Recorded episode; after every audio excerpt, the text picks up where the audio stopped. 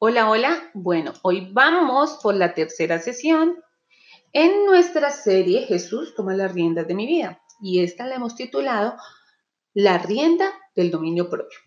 Vamos a leer Job 39, 19, 24 para, para colocar nuestro cimiento para este día.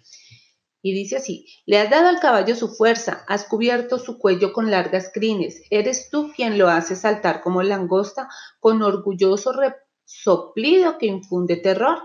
Patalea con furia regocijándose en su fuerza y se lanza al galope hacia la llanura. Se burla del miedo, a nada le teme, no rehuye hacerle frente a la espada. En torno suyo silban las flechas, brillan las lanzas y las jabalinas. En frenética carrera devora las distancias al toque de la trompeta. No es posible refrenarlo. Tremendo. La Biblia nos enseña muchas cosas hermosas, hermosas sobre eh, el caballo. Y hoy vamos a hablar de un caballo hermoso que se llama el caballo pura sangre.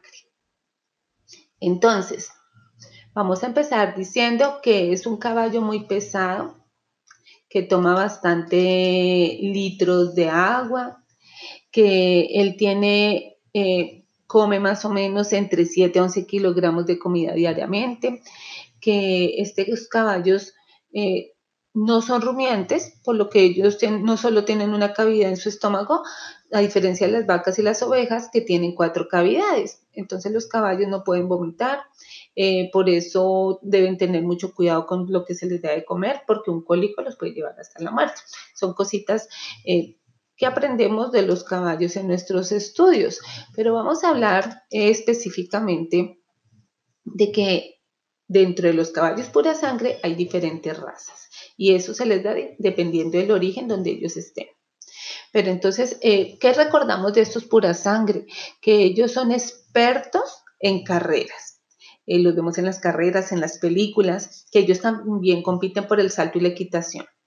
Y ¿Por qué ellos alcanzaron este prestigio mundial? Bueno, vamos a darnos una idea. Estos caballos logran correr 80 kilómetros por hora, la misma velocidad que corre un carro.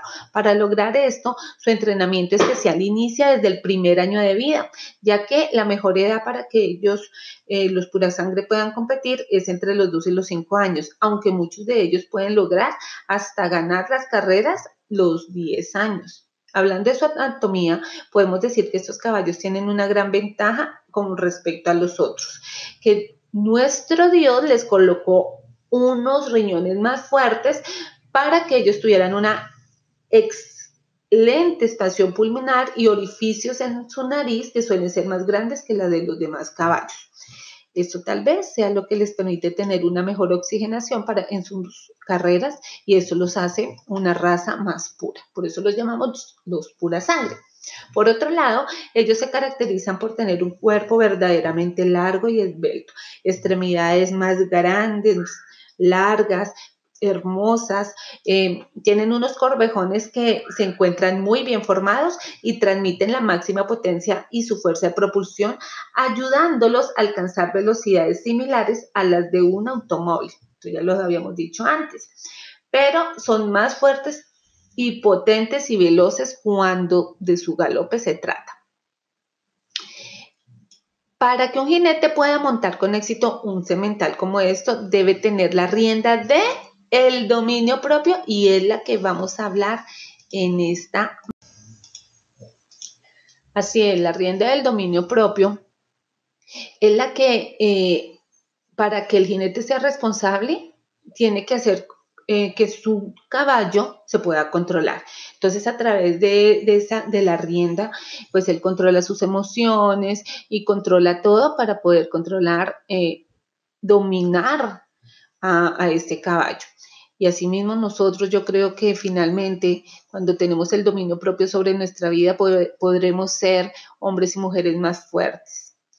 Este exponente de caballo eh, me recuerda la historia de un hombre que Dios lo dotó de una fuerza espectacular y una fuerza y resistencia que jamás hemos visto, pero que a su vez se soltó muy rápido de esta rienda, la del dominio propio. Y así es, yo te voy a invitar que tú vayas como todas las sesiones, traigas tu Biblia. Espero que ya la tengas hoy, pero si no, ve y vamos a abrir en jueces capítulo 13 y vamos a leerlo ahí. Yo sé que ya conoces la historia, pero es muy edificante que la estudiemos desde este punto de vista. Bueno, eh, me imagino que ya tenemos jueces 13 y vamos a, hacer, a recrear qué pasó en esa época. En una región montañosa estaba la pequeña ciudad de Sora. Allí vivía la familia de Manoah, uno de los pocos hombres de Israel que se mantenían fieles a Dios. El pueblo de Israel estaba sufriendo mucho porque eran esclavos de los filisteos. Cada día clamaban a Dios para que libertase a Israel de la mano dura de los filisteos. Y Dios escuchó sus oraciones y diseñó un gran plan. Miró que Manoah y su esposa no tenían hijos. Mandó su ángel que les comunicara que pronto serían padres de un hijo varón, por medio del cual comenzaría la libertad a Israel. El ángel le dijo a la esposa de Manoah, vas a leer juez 13, 16, y dice, ahora pues, mira que ahora no, beba, no bebas vino, ni sidra, ni comas cosa inmunda. Cuando nazca el niño debe mantenerse la misma dieta y además no se le cortará el cabello pues debe ser consagrado como al Señor, como Nazareo. Todo esto dijo Dios, lo pidió con el propósito de enseñarle al niño dominio propio desde antes de nacer. Así fue. Pasaron los meses muy rápido y la promesa de Dios hecha Manoa se cumplió en el tiempo indicado. Nació un hermoso bebé, el cual le pusieron por nombre ¿Ya sabes quién es? Sansón. Y a medida que el niño crecía, los padres se daban cuenta que poseía una extraordinaria fuerza. Los padres le explicaron a Sansón que su fuerza eh, no dependía realmente de la fuerza de sus músculos o de lo que él tenía en su cuerpo, sino de su fidelidad como nazareo que, que era simbolizada por su pelo largo. Pero pasaron los años y el niño se convirtió en un hombre muy diferente a los demás. Era muy alto y fuerte, además su cabeza colgaba en unas espesas trenzas bien tejidas. Llamaba mucho la atención por todo lo que lograba hacer con tanta facilidad. Por ejemplo, en una ocasión mientras caminaba se encontró con un león y este lo atacó, pero Sansón lo despedazó utilizando únicamente las manos. En otra ocasión hubo problemas muy graves con los filisteos, entonces Sansón fue al campo y tomó 300 zorras. Las ató de dos en dos por la cola y les colocó en medio una antorcha, en, medio una antorcha encendida y después soltó a las zorras por los viñedos y olivares, ardiendo cientos de hectáreas. Imagínense la velocidad que tenía para corretear y alcanzar a 300 zorras. Él era un hombre muy, muy fuerte. La fuerza que poseía Sansón era inigualable. En una ocasión, con el hueso de la quijada de un burro en la mano, mató a mil filisteos.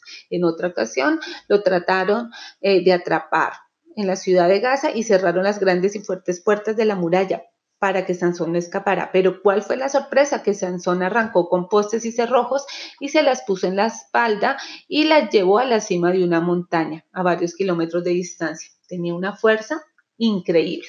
Así se extendió la fama de que Sansón era el hombre más fuerte de la tierra. Todos los filisteos, filisteos le tenían miedo.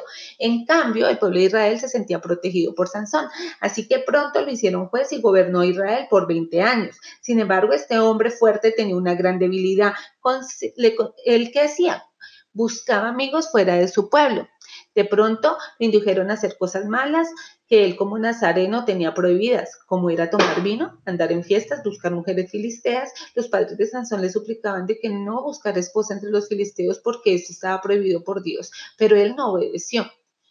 Así fue que los cinco reyes filisteos que estaban muy molestos con él querían destruirlo y se dieron cuenta que la debilidad de él era una mujer llamada Dalila y era filistea. Así que lo contrataron y le ofrecieron mil cien monedas de plata cada uno para que ella descubriera, descubriera cuál era el secreto de la fuerza que poseía Sansón. Así que Dalila comenzó a trabajar y en el intento de persuadir a Sansón varias veces, tres veces fue engañada por Sansón, no le descubrió la, la verdad, pero seguía insistiendo y ella no se cansaba. Ella insistió, insistió hasta que Sansón le confesó su secreto. Nunca me han cortado el pelo, fui consagrada a Dios cuando nací. Si algún día me cortan el pelo sería como cualquier otro hombre. Estaba tan claro que ahora sí decía la verdad. Así que mientras Sansón dormía, Dalila le cortó todo el cabello, luego llamó a los filisteos otra vez y Dalila gritó, Sansón, los filisteos sobre ti. Pero él creyó que se podría librar una vez más como las anteriores lo había hecho. Pero esta vez los filisteos lo dominaron, lo ataron con cuerdas y lo dejaron ciego, convirtiéndolo en un esclavo.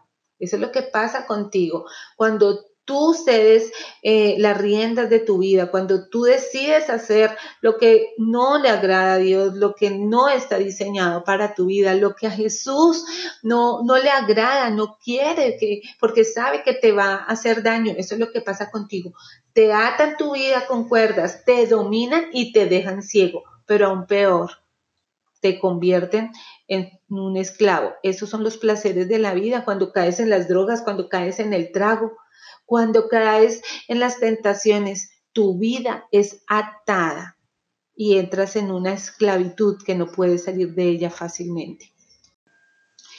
Podríamos decir, eh, podemos decir que es claro que no había una virtud alguna en el cabello largo, sino esa simplemente era la señal de la lealtad a Dios. O sea, eh, la lealtad a Dios es tu corazón, la decisión que tienes de hacer las cosas correctamente, no solo por agradar a Dios, sino por saber que estás haciendo lo correcto, que es de bendición para tu vida. Él no le importó en ese momento, Sansón se desprendió de la única rienda que lo unía a Dios. Esa rienda que un día se desprendió de Dios y que es lo único que te unía a Él, eso ha traído para ti maldiciones. Y eso es lo único que Dios quiere que hoy se vaya de tu vida. Y Él quiere que otra vez eh, las riendas de tu vida se unan a Él y puedas estar sujeto a Él para evitar el dolor y la aflicción. Entonces, ¿qué fue lo que pasó en ese momento? Se desprendió la rienda que lo unía a Dios y así perdió todas las bendiciones que Dios le había prometido. Ahora estaba sujeto a las riendas que solo le ocasionaban el dolor. Entonces se dio cuenta que Jehová ya se había apartado de él. ¿Listo? Entonces, yo que quiero en esta mañana que tú entiendas que tú tienes las riendas del dominio propio, pero cuando tú decides soltar esas riendas, eso te va a hacer débil. Y eso va a hacer que las emociones te dominen, que los vicios te dominen, que el carácter te domine. Y ahí es donde tu vida eh, sufre. Pero yo te invito en esta mañana que tú le digas una vez más, Jesús toma las riendas de mi vida, necesito aferrarme a ti, necesito que tú tomes eh, eh, el dominio de mi vida, que tú me des la rienda del dominio propio. Yo creo que si Sansón no se hubiera soltado de esa, de esa rienda, la historia hubiera sido diferente. Y aunque para todos tiene un final feliz, yo te invito que tomes las riendas del dominio propio de tu vida, que le diga Jesús, toma las riendas de mi vida, porque los que hacen esto no fracasan. Dios tiene un cuidado especial para nosotros. Entonces, Dile al Señor conmigo, toma las riendas, porque el Señor te dice en esta mañana, no temas porque yo estoy contigo, no te angusties porque yo soy tu Dios que te fortaleceré y te ayudaré, te sostendré con la diestra de mi justicia. Así te dice el Señor. Puedes buscar este pasaje en Isaías 41:10, porque lo que escrito está en la palabra es una declaración de poder para tu vida.